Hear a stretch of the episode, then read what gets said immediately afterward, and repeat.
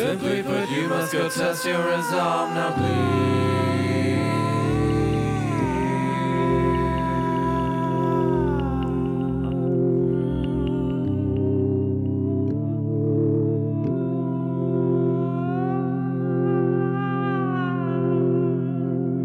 Говард Лавкрафт. Алхимик.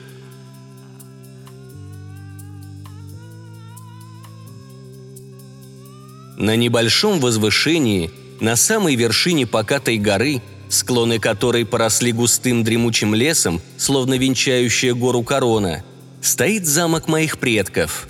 Многие века его величественный силуэт служит неизменной частью пейзажа всей окружающей сельской местности. А сам замок – дом старинного рода, прямая линия которого даже древнее, чем поросшие мхом стены. Древние башни, пережившие многие поколения, но рушащиеся под неуклонным давлением времени, в эпоху феодализма представляли одну из самых грозных и величественных крепостей Франции. Из бойницы укрытий на стенах не раз видели баронов, графов и даже королей, готовых штурмовать до последнего, но никогда в просторных залах замка не звучало эхо шагов завоевателей. Но с той героической поры все переменилось. Бедность, хотя и не дошедшая до крайней нужды, и гордость, не позволившая носителям славного имени осквернить его коммерцией, воспрепятствовали поддержанию великолепия древнего родового владения. И сейчас все здесь – выпадающие из стен камни, запущенная буйная растительность в парке, пересохший пыльный ров, щербатые внутренние дворики, осыпающиеся башни, а также покосившиеся полы – изъеденные червями стенные панели и поблекшие гобелены в них, рассказывает печальную повесть об увядшем величии. Одна из главных башен рассыпалась от времени, затем это же произошло с другой. И, наконец, у крепости осталась лишь одна башня, в которой вместо могущественного лорда пребывал его обнищавший потомок.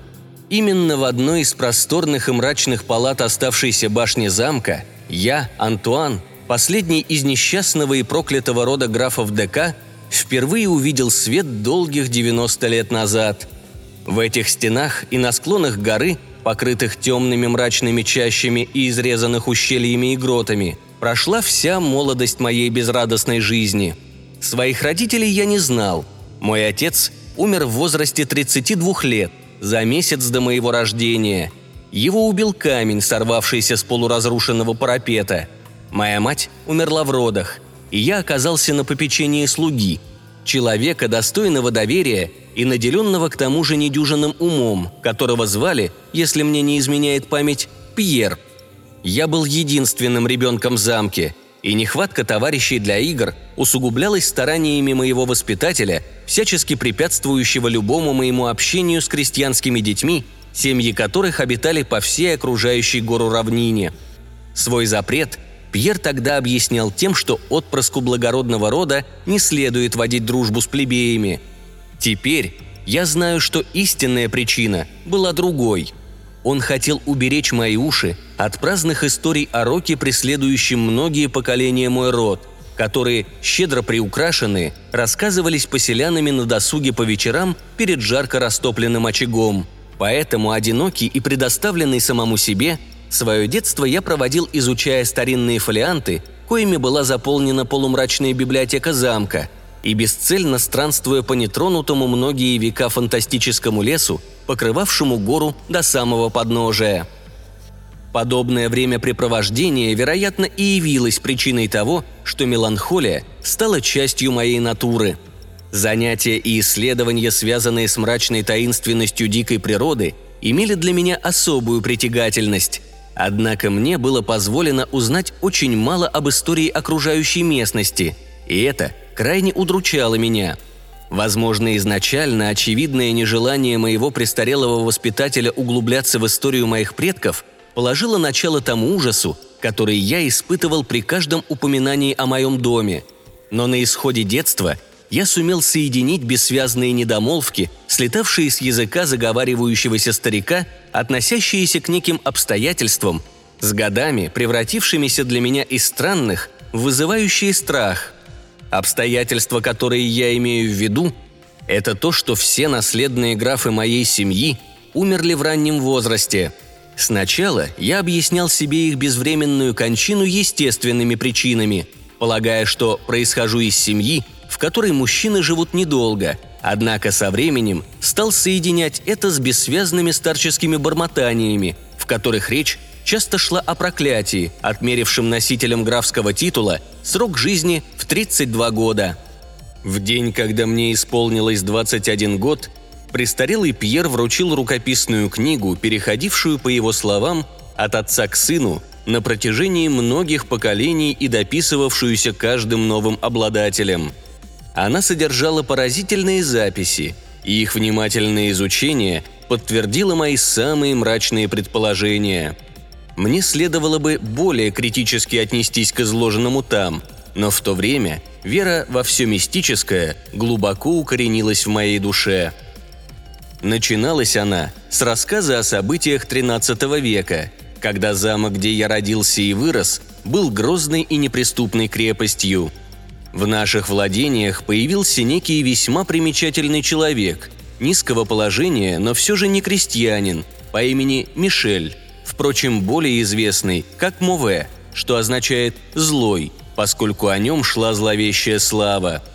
Свою жизнь он посвятил поискам философского камня и эликсира молодости и слыл искушенным в черной магии и алхимии. У Мишеля Злого был сын по имени Карл, юноша, столь же сведущий в тайных науках, сколь и отец, и которого прозвали поэтому Лесорсье или Колдун. Порядочные люди сторонились этой пары подозревая, что отец и сын делают что-то нечестивое. Поговаривали, что Мишель заживо сжег свою жену, принеся ее в жертву дьяволу. Что именно он и его сын виновны в необъяснимых исчезновениях крестьянских детей. Тьму, окутывающую этих двоих людей, прорезал лишь один луч искупительного света. Ужасный старик беззаветно любил своего отпрыска, и тот испытывал к нему чувства, намного превосходившая обычную сыновнюю преданность. Однажды ночью в замке на горе наступило смятение из-за исчезновения юного Готфри, сына Генриха графа ДК. Группа, отправившаяся для поисков юного графа во главе с обезумевшим отцом, ворвалась в небольшой домик, где жили колдуны, и застала там старого Мишеля Злого, хлопотавшего возле большого кипящего котла. Не в силах сдержать себя от ярости и отчаяния, граф бросился на колдуна, и несчастный старик испустил дух в его смертоносных объятиях. Тем временем слуги нашли молодого Готфри в дальних, не использовавшихся в тот момент покоях огромного замка, но радостная весть пришла уже после того, как Мишель оказался убит. Когда граф со своими людьми покидал скромное жилище алхимика, со стороны леса показался силуэт Карла Колдуна – Болтовня взбудораженных слуг сообщила ему о судьбе его отца, и на первый взгляд могло показаться, что он бесстрастно отнесся к его участи. Но затем, медленно надвигаясь на графа, Карл монотонным и при этом ужасным голосом произнес проклятие, преследовавшее с того момента представителей рода графа ДК. «Не сможет ни один его прямой потомок превысить возраст этого убийцы», – изрек он. А затем, прежде чем метнуться в сторону темного леса и скрыться за чернильным занавесом ночи, быстрым движением выхватил из складок своего платья склянку с бесцветной жидкостью и выплеснул ее в лицо убийцы. Граф упал и вскоре, не приходя в сознание, скончался. На следующий день его похоронили, а с того момента, как он появился на свет и до его смерти, прошло немногим более 32 лет – Группы крестьян проводили поиски в окружающих лесах и полях, но убийца графа исчез бесследно. Время и запрет на упоминание об этом происшествии стерли проклятие из памяти семьи графа, так что, когда Готфри, невольный виновник трагедии и наследник графского титула, пал от стрелы во время охоты в возрасте 32 лет, никто не связал его смерть с давними событиями.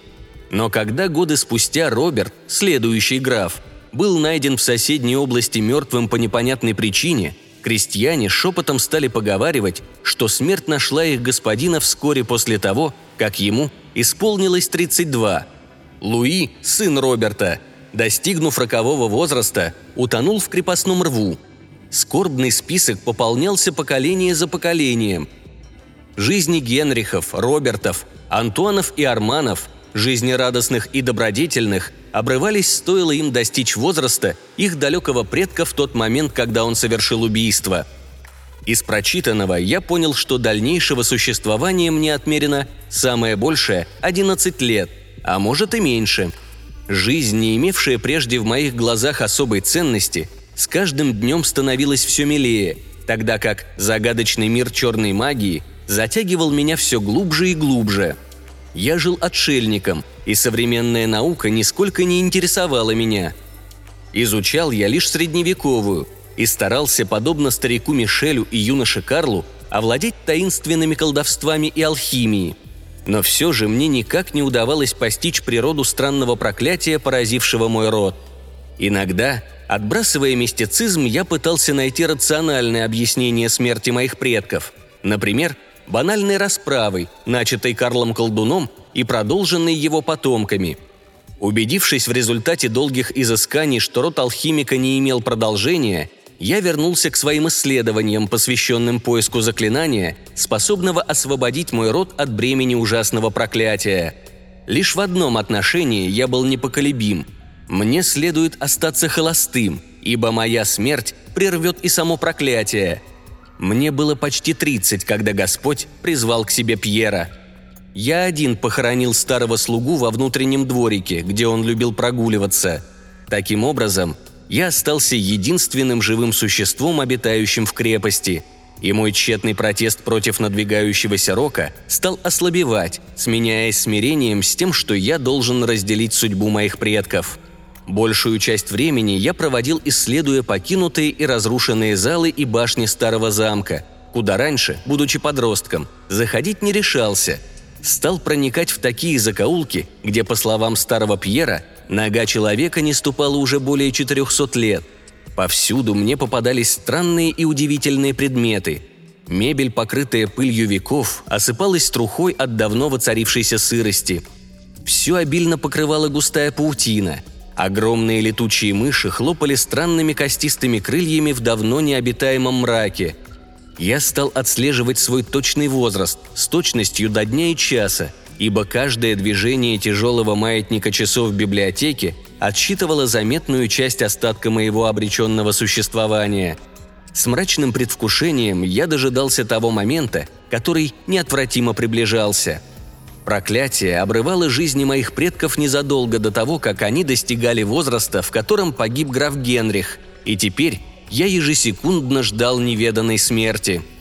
Я не знал, в каком обличии она предстанет передо мной, но решил, что ей не встретить в моем лице малодушной дрожащей жертвы.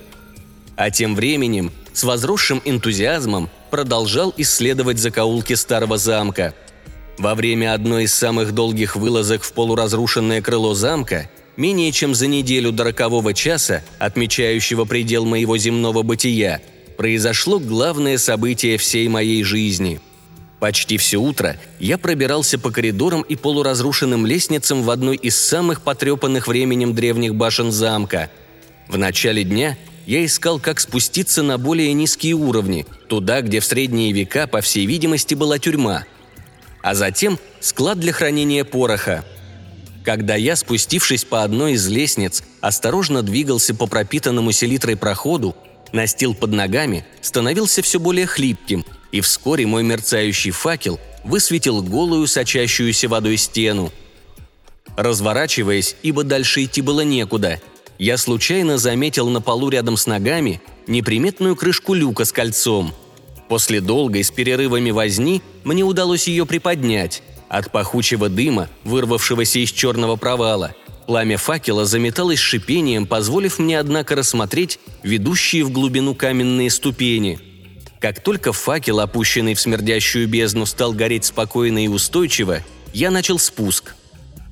После долгого спуска по ступеням я оказался в узком каменном проходе, проложенном, судя по всему, глубоко под землей – Проход этот оказался довольно длинным и привел к сырой и древней массивной дубовой двери, оказавшей сопротивление всем моим попыткам открыть ее. Через какое-то время, отчаявшись, я повернул назад, к лестнице, но не успел сделать и несколько шагов, как пережил одно из самых сильных и глубоких впечатлений, какое может выпасть на долю человека. Я вдруг услышал, как скрипят ржавые петли медленно отворяющиеся за моей спиной тяжелой двери. Мои чувства в тот момент описать невозможно. Само по себе наличие в давно опустевшем старом замке очевидных свидетельств присутствия человека или духа вызвало у меня шок. Когда я обернулся и уставился на то, что было причиной звука – Мои глаза, должно быть, вылезли от удивления из орбит. В древнем готического вида дверном проеме стоял человек с шапочкой на голове и в длинном черном средневековом платье. Его длинные волосы и неспадающая борода были очень густыми и отливали чернотой. Мне никогда не доводилось встречать человека с таким высоким лбом и так глубоко запавшими щеками, обрамленными суровыми морщинами – а его руки, длинные, узловатые, похожие на клешни, имели такую смертельную, подобную мрамору белизну, какой я никогда не видел у человека. Костлявое, аскетическое до истощения тело странно и уродливо контрастировало с просторностью его специфического одеяния. Но самым странным были его глаза – два бездонных черных колодца, глубоко понимающие, но при этом полные нечеловеческой злобы – Уставленный на меня их пристальный взгляд был преисполнен такой ненависти, что я словно прирос к полу. Наконец, человек заговорил, и его резкий голос, в котором звучали откровенное презрение и скрытая недоброжелательность, лишь усилил мой ужас. Язык, на котором он изъяснялся, оказался той формой латыни, которой пользовались просвещенные люди в средние века – и был мне отчасти знаком благодаря изучению трудов древних алхимиков и магов. Он повел речь о проклятии, висящем над моим родом, о том, что мне недолго осталось жить, и подробно описал преступление, совершенное моим предком, и со злорадством перешел к мести Карла Колдуна. Карл скрылся в ночи, но спустя годы вернулся, когда наследник, Готфри, приблизился к тому возрасту, в каком был его отец в роковую ночь, чтобы выпустить стрелу в его сердце. Затем он тайком пробрался в замок и поселился в том самом заброшенном подземелье, у входа в которое стоял сейчас зловещий рассказчик. Но покидал его, чтобы подстеречь Роберта, сына Готфри, когда тому минуло 32 года, и силой заставить того проглотить яд, чтобы продолжилось мщение, предсказанное в проклятии. Предоставив мне гадать далее над самой главной загадкой, почему проклятие не исчезло вместе со смертью Карла Колдуна, который рано или поздно должен был найти успокоение. Он пустился в долгий рассказ об алхимии и об исследованиях этих двух колдунов, отца и сына, особенно обратив внимание на то, что Карл пытался получить эликсир, дарующий отведавшему его вечную жизнь и неувидаемую молодость. Воодушевление рассказчика казалось, вымыло из его взгляда жгучую недоброжелательность, ошеломившую меня поначалу. Но вдруг в его глазах снова вспыхнул дьявольский блеск, и с шипением, похожим на змеиное, он высоко поднял склянку с очевидным намерением прервать мою жизнь тем же способом, каким шесть столетий назад Карл Колдун расправился с моим предком. Движимый инстинктом самосохранения, я вырвался из оцепенения, уже долго удерживавшего меня на одном месте – и запустил в существо, угрожающее моей жизни, гаснущим факелом. Я услышал, как склянка разбилась о камень в дверном проходе, и в тот же момент платье странного человека вспыхнуло, осветив подземный проход странным неприятным сиянием. Испуганный вопль моего несостоявшегося убийцы, полный бессильной злобы, оказался последней каплей для моих истерзанных нервов, и я без сознания повалился на склизкий пол – когда чувства наконец вернулись ко мне, вокруг была глубочайшая тьма, и разум, потрясенный пережитым, отказался от попыток узнать чего-либо еще. Но любопытство все же одержало верх. «Кто же был этот злобный человек?» – думал я. «Как он проник в замок? Почему он жаждал отомстить за смерть Мишеля Злова и как могло получиться, что со времен Карла Колдуна проклятие в течение долгих столетий неумолимо настигало очередную жертву – я оказался свободен от давившего на меня страха, ибо сразил того, кто призван был стать в отношении меня орудием проклятия. и теперь горел желанием лучше разобраться в том, что века преследовала мою семью и превратила мою юность в один долгий кошмарный сон. Набравшись решимости продолжить исследование, я нашарил в кармане огнивый кремень и запалил запасной факел. Первое, что я увидел, было изуродованное и почерневшее тело загадочного незнакомца. Ужасные глаза оказались закрыты. Преодолевая отвращение, я прошел в покое за готической дверью. То, что там оказалось, более всего напоминало лабораторию алхимика. В одном углу высилась груда ярко-желтого металла, искрящегося в свете факела. Вероятно, это было золото, но я не стал тратить время на проверку этого предположения, поскольку был еще не в себе от недавних событий. В дальнем конце покоя оказался выход в одно из ущелий посреди дикого леса. С изумлением я понял, каким образом незнакомец проник в замок – и двинулся обратно. Я не собирался разглядывать останки моего врага, но когда приблизился к телу, мне показалось, что он издал едва слышный стон, словно жизнь в нем еще не совсем потухла. Ошеломленный, я повернулся к обгорелому скорченному телу на полу. Внезапно эти ужасные глаза с чернотой более глубокой, чем обгорелые черты лица, раскрылись и уставились на меня с выражением, которое я был не способен истолковать. Потрескавшиеся губы силились произнести какие-то слова, но я их не вполне понял. Когда я различил среди них имя Карла Колдуна, мне затем показалось, что прозвучали слова «годы» и «проклятие», но общий смысл речи уловить не удавалось. При виде недоумения в моих глазах смоляные глаза незнакомца окатили меня такой злобой, что я задрожал, забыв о беспомощном состоянии моего противника – на последней волне утекающей силы несчастный приподнялся немного на сырых склизких камнях. Я хорошо запомнил, как в предсмертной тоске он вдруг обрел голос и выплеснул на остатках дыхания слова, которые преследуют меня с тех пор днем и ночью. «Глупец!» – выкрикнул он. «Неужели ты не догадался, в чем мой секрет? Безголовый придурок, не способный понять, каким образом проклятие над твоим родом могло исполняться на протяжении шести веков. Разве я не рассказал тебе о великом эликсире вечной жизни? Разве ты не знаешь, что великая задача алхимии оказалась решена? Тогда скажу тебе прямо, это был я. Я, я прожил 600 лет, чтобы исполнить свою месть, ибо я Карл Колдун –